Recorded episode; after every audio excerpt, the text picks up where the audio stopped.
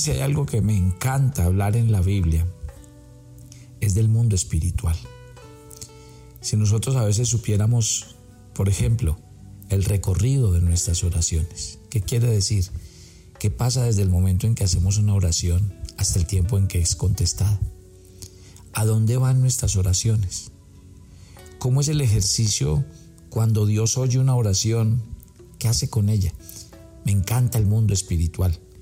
Y por eso hay pasajes que se los repito con mucha frecuencia, como cuando Moisés levantaba las manos y el pueblo ganaba, las bajaba y el pueblo perdía. Ese es un milagro, ver algo así, porque nosotros no estamos facultados para conocer esas verdades del mundo espiritual, no las vemos.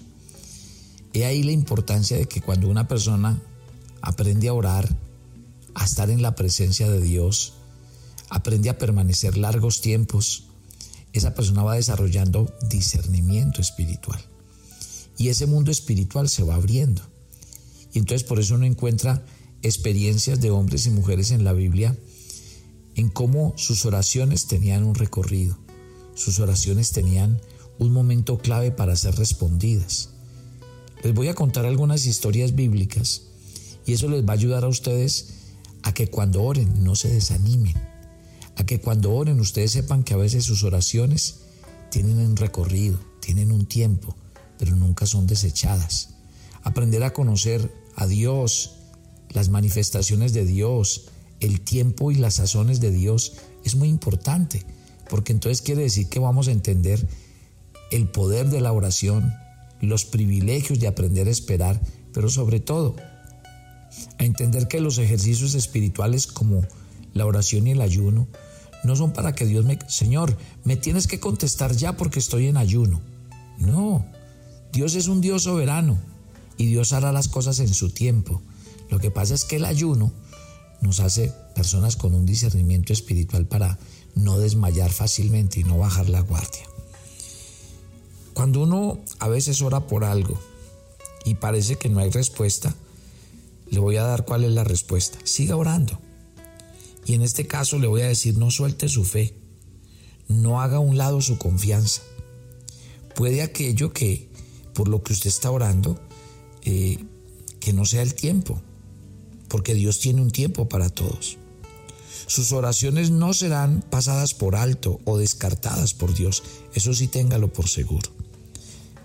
Hay algo que quiero que Usted mire en un producto que usted compra, en una medicina, en un alimento, y encontrará que algo por ley que dice que ese alimento o esa medicina o ese producto debe tener una fecha de caducidad y ya no sirve.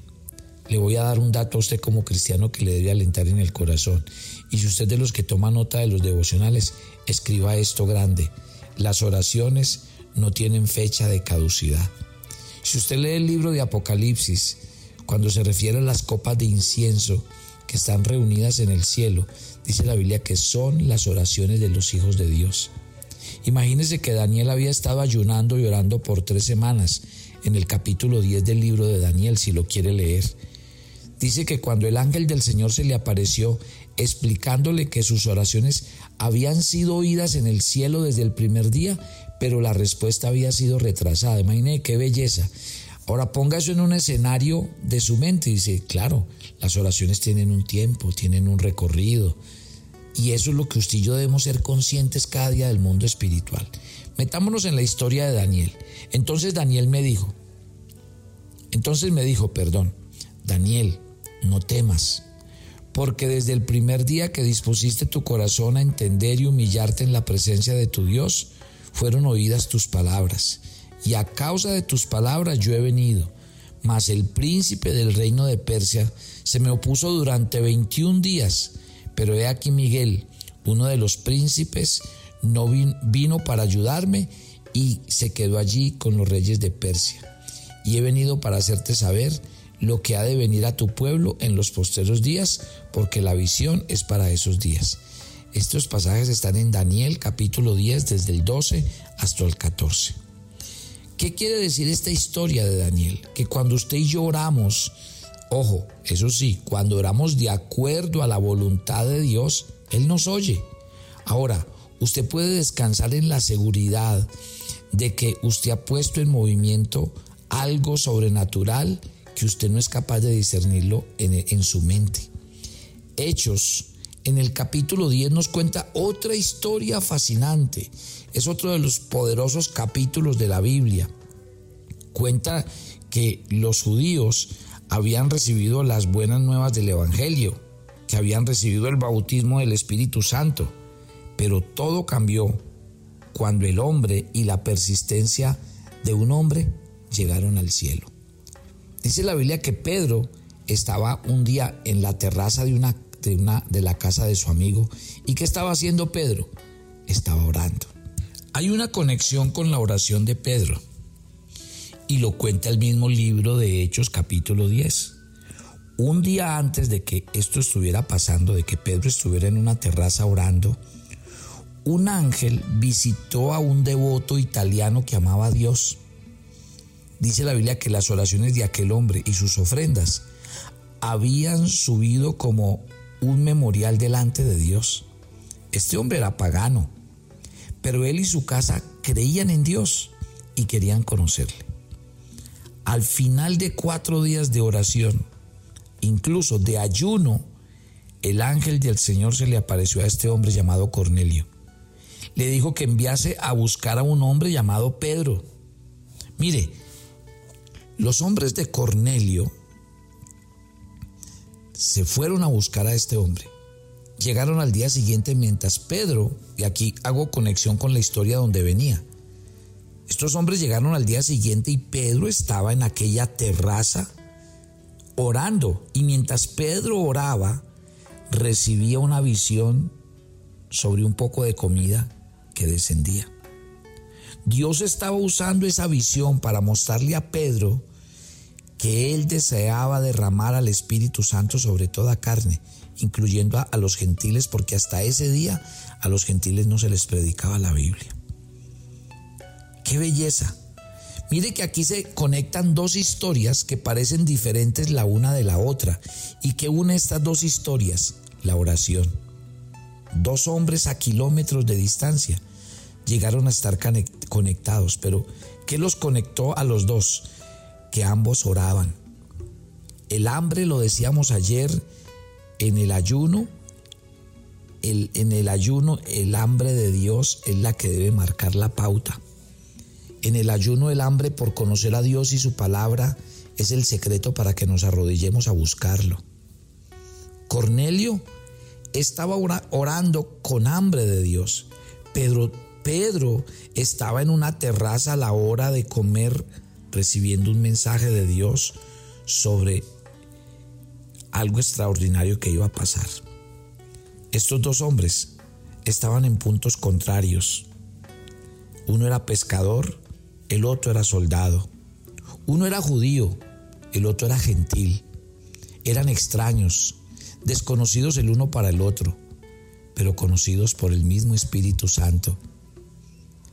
Y este Espíritu Santo fue quien los conectó para que se llegasen a conocer cara a cara. Debido a la pasión de Cornelio y su hambre por Dios, fue enviado un mensajero con instrucciones concretas sobre Pedro y cómo encontrarle. Imagínense qué belleza. Y otra vez le doy vuelta a mi imaginación oyendo esta historia.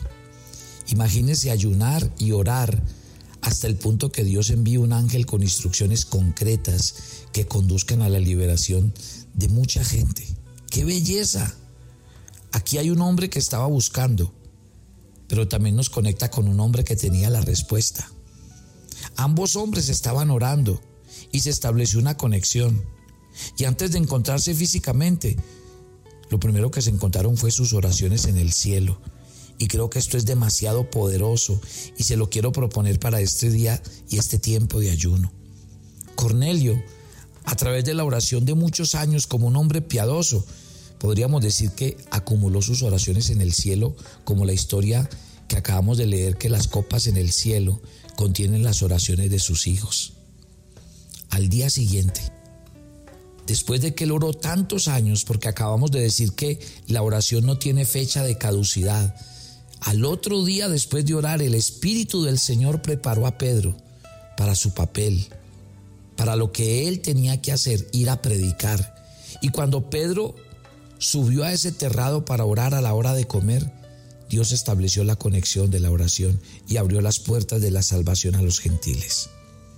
Mire, ¿qué quiero que usted entienda en esta, en esta mañana mientras hacemos esta oración? Imagínese cuántos planes tiene Dios para usted, para su familia, pero ¿sabe cuándo se van a cumplir? ¿Sabe cuándo se van a conectar con la verdadera respuesta de Dios? Cuando usted dispone su corazón a orar y a buscar el rostro del Señor. Yo me acuerdo que cuando yo comencé mi vida como pastor, tuve un pastor anciano y él me enseñó algo que nunca olvidé y lo hago siempre. Él nos decía, cuando vayan a hacer alguna actividad, por ejemplo, cuando vayan de viaje, oren, cuando compren un tiquete en bus, oren por el bus al que se van a subir. Oren por la persona que se va a sentar a su lado. Oren eh, por el recorrido que va a llevar el bus. Y a mí siempre me llamó mucho la atención porque él nos decía esto. Y cuando yo leo la historia de Pedro y de Cornelio, lo entiendo. Saben, desde muy temprana edad de mis hijos he orado. Y siempre que oro por ellos, yo le digo, Señor, yo no puedo ir con ellos a donde quiera que van. Y van a crecer, y se van a casar, y van a tener una familia. Y yo podría decir que yo no tengo ninguna incidencia en ellos porque es su vida. Pero yo sí puedo orar.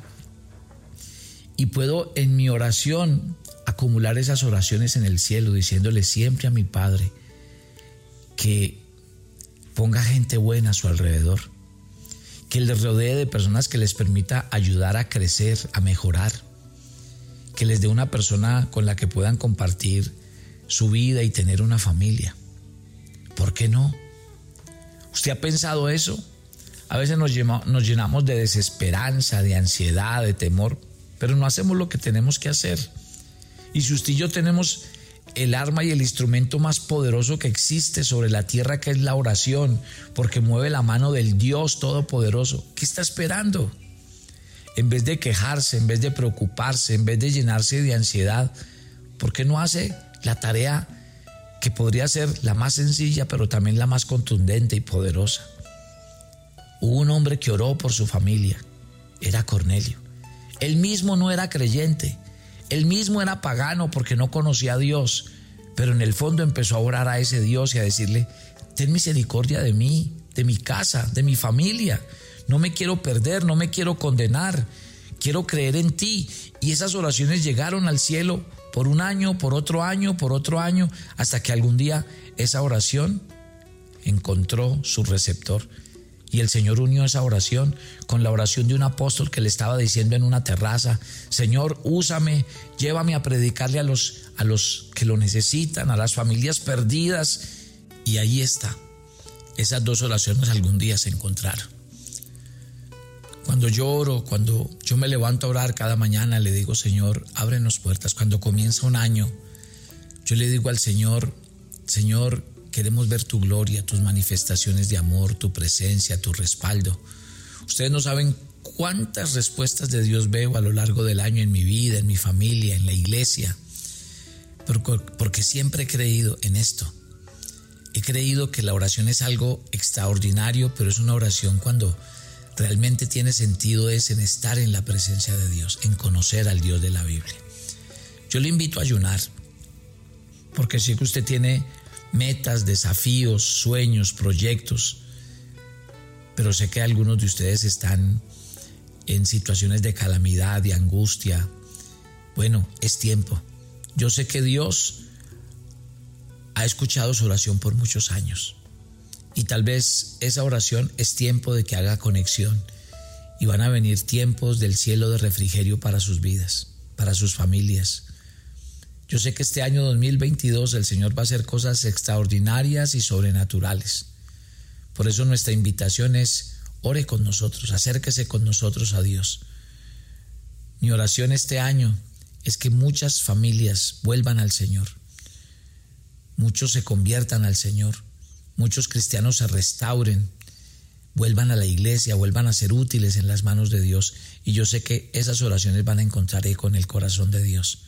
Sé que van a pasar milagros. Y este va a ser un año de ver milagros.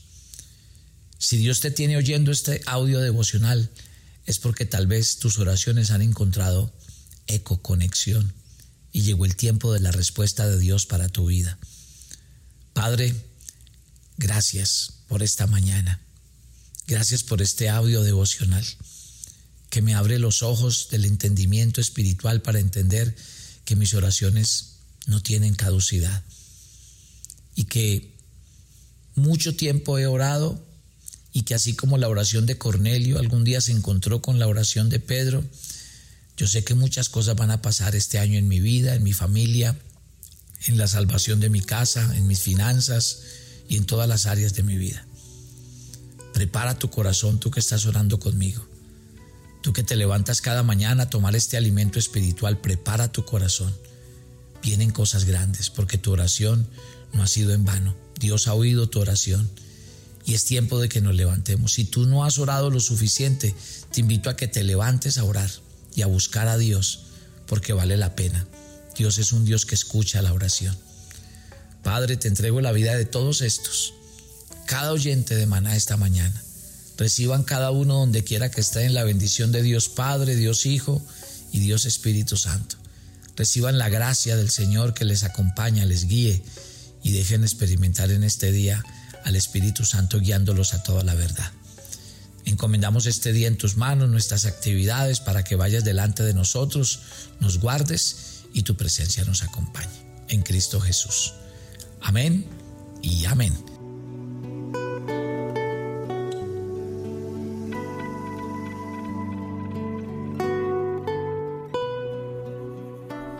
tu agenda devocional maná. Hoy es el día 242. En nuestra agenda, el pasaje sugerido para la lectura en tu devocional personal el día de hoy es Hebreos 13 del 1 al 6. La hospitalidad, la misericordia, la fidelidad y el contentamiento hacen parte de lo que Dios desea que desarrollemos en nuestra vida.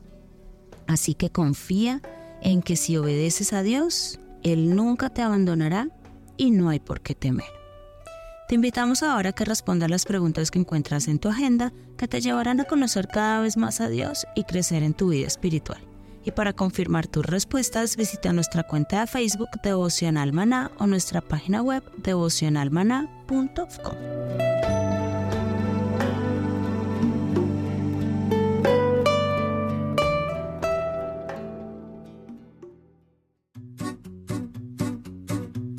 Llevaremos en una travesía de 15 días por los países de Turquía e Israel.